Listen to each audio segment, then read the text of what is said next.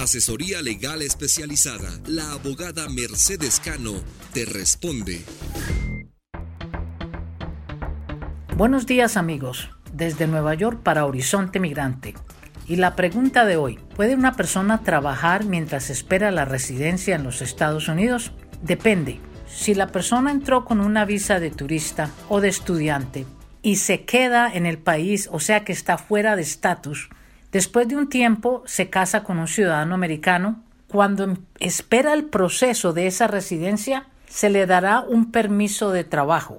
También obtendrá un número de Social Security, que es como el número de cédula en nuestros países, para que la persona pueda trabajar hasta que le llegue la entrevista de esa residencia. Entonces, importante, tiene que ser que la persona entró con visa, se quedó y después de un tiempo prudente se casó con un ciudadano americano.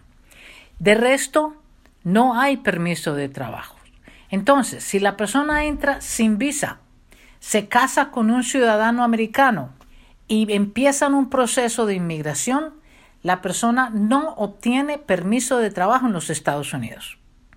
Tampoco para aquella persona que se casa y empieza el proceso con un residente legal.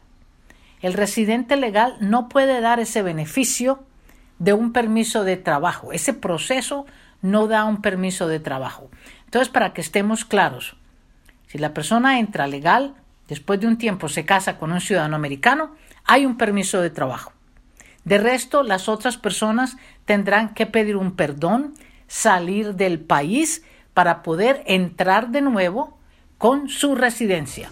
Bueno amigos, que tengan un lindo día y estaremos con ustedes el próximo fin de semana. Asesoría legal especializada. La abogada Mercedes Cano te responde.